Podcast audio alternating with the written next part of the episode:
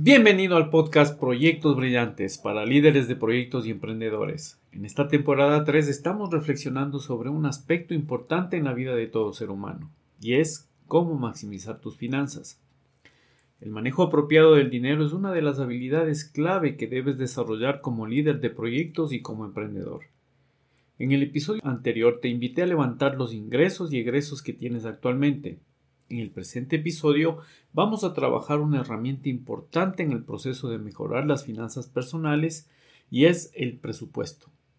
¿Te gustaría conocer y sobre todo comenzar a realizar un presupuesto? Si la respuesta es positiva, entonces arrancamos.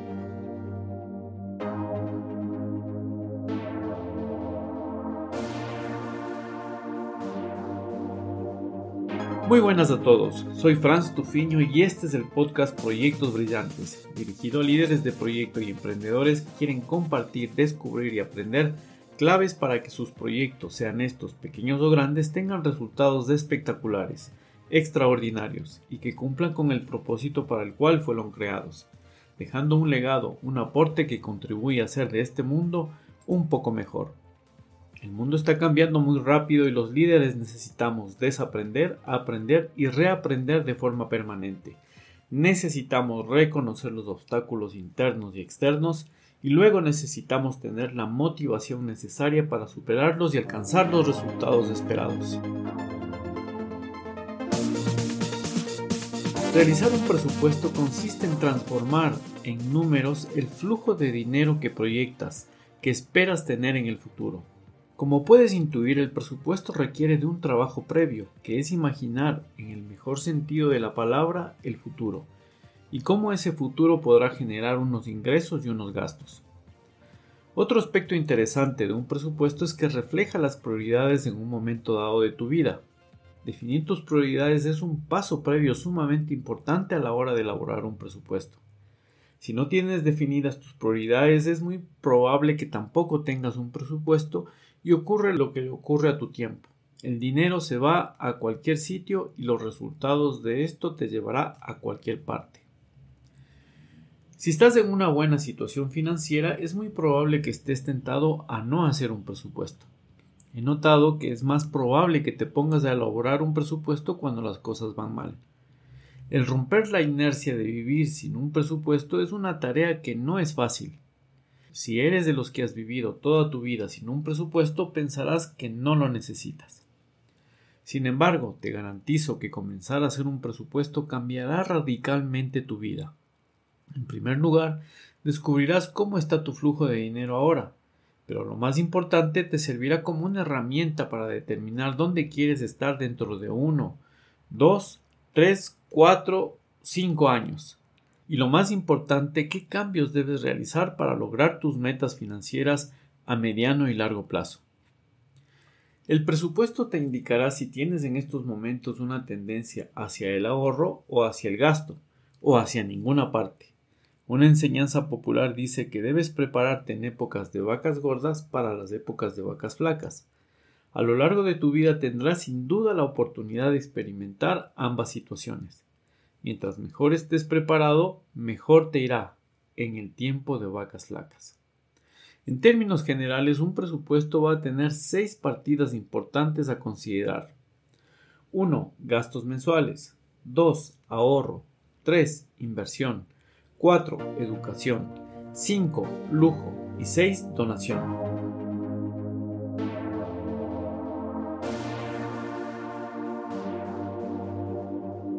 La primera partida, es decir, la de los gastos mensuales, incluye los gastos derivados de tu estilo de vida e incluyen alquiler, hipoteca, alimentación, servicios básicos como luz, agua, gas, internet, celular, alícuotas comunales, gasolina, seguro médico, medicinas, tintorería, belleza, como corte de pelo o cabello, como referencia ideal, tus gastos mensuales deberían estar cubiertos por el 50% de tus ingresos. Esta referencia va de la mano con los porcentajes que vamos a proponer en las siguientes partidas. La segunda partida, el ahorro, es el dinero que apartas para eliminar deuda mala, crear un colchón de seguridad o ahorrar para algún objetivo que tengas en concreto. Es conveniente que tengas un objetivo concreto con el ahorro. Si se trata de un colchón de seguridad, la recomendación es que ahorres un monto que te permita cubrir tus gastos manteniendo tu nivel de vida por al menos seis meses. Este tiempo constituye una referencia y tiene que ver con el tiempo que te podría tomar el reconfigurarte en caso de que tu fuente de ingresos principal desaparezca. Otra posibilidad es que quieras darte un año sabático, o lo que se conoce como una microjubilación, y necesites ahorrar el valor necesario para vivir ese tiempo sin afectar tu nivel de vida. Un 10% de tus ingresos dedicados al ahorro es una buena referencia que funciona en la mayoría de los casos. La tercera partida es de inversión. Es la partida que te permitirá disponer de dinero para crear una fuente de ingresos pasivo. También puedes considerar en este rubro inversiones de largo plazo como la creación de fondos para tu jubilación. Eso sí, te recomiendo bajo el modelo de interés compuesto, como lo que vimos en el capítulo en el episodio anterior. Como referencia, el dedicar un 10% de los ingresos para ir creando nuevas fuentes de ingreso es una excelente práctica. La cuarta partida es la educación. Hoy en día el tener una actitud de ser unos eternos aprendices ya no es una opción, es una obligación. Invertir tiempo y dinero en tu educación es una de las decisiones más importantes que puedes tomar para no solo mantener, sino también mejorar tus finanzas personales. Incluso te puedo asegurar que mientras más complicada sea la situación que tengas, más importante será el contar con un presupuesto para tu educación. Para obtener resultados diferentes, lo primero que debes hacer es pensar de forma diferente. Y esto se consigue principalmente con una buena educación. Las principales fuentes de educación son la autoeducación, como puede ser la lectura de buenos libros, la investigación, la educación formal, ya sea virtual o presencial. La educación práctica, es decir, aprender haciendo. Sobre todo cuando estás empezando o iniciando tu vida laboral, el participar como pasante o practicante puede ser una excelente opción de aprendizaje, aunque no recibas un ingreso por ello. El enseñar a otros como instructor también es una forma importante de aprender el participar de grupos de negocios como networking, asociaciones, gremios profesionales, masterminds, también son formas muy interesantes de aprender de tu sector a través de las experiencias valiosas de otros líderes de proyectos, emprendedores y profesionales en general. Sé tu propio ministro de educación y encuentra la mejor combinación para lograr un aprendizaje continuo. Como referencia, dedica alrededor de un 10% a tu educación. La partida de educación incluye la educación de tus dependientes que pueden ser tus hijos, a veces tu pareja. Importante que en esta partida consideres la educación humanista como es la filosofía, la literatura, el arte, la poesía, la historia, la música.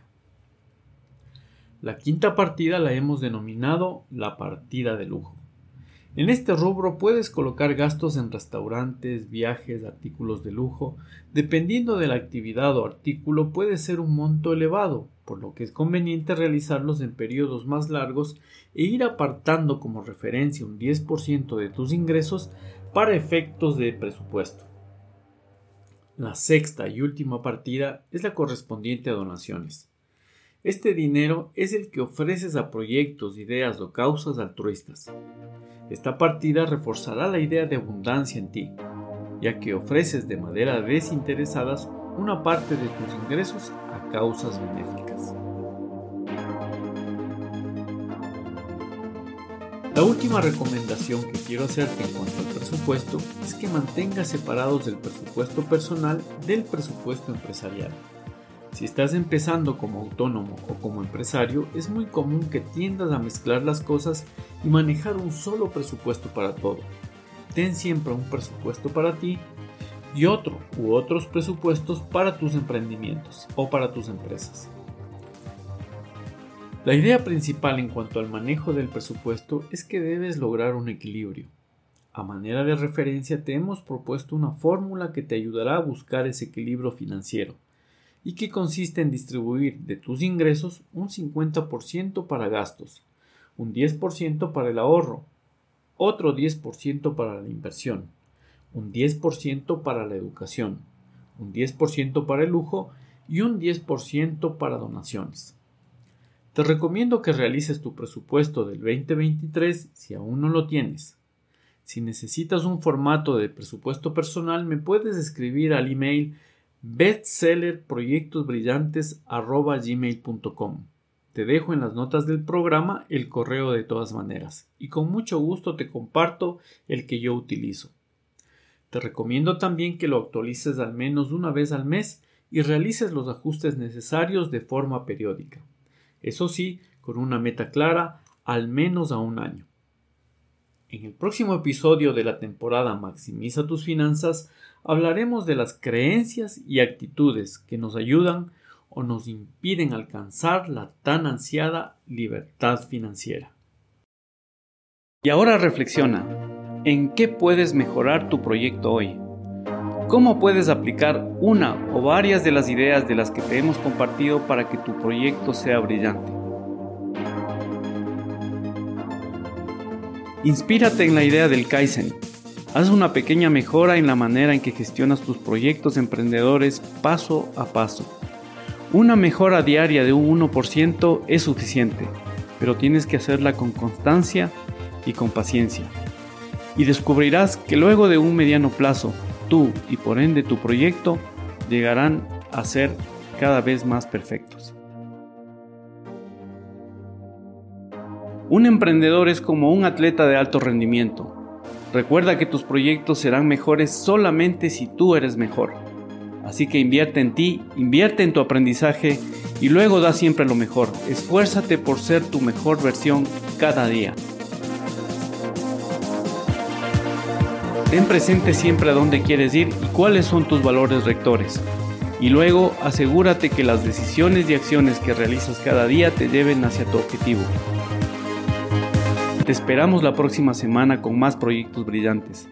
Te esperamos la próxima semana con más reflexiones, ejemplos y experiencias para maximizar tus resultados.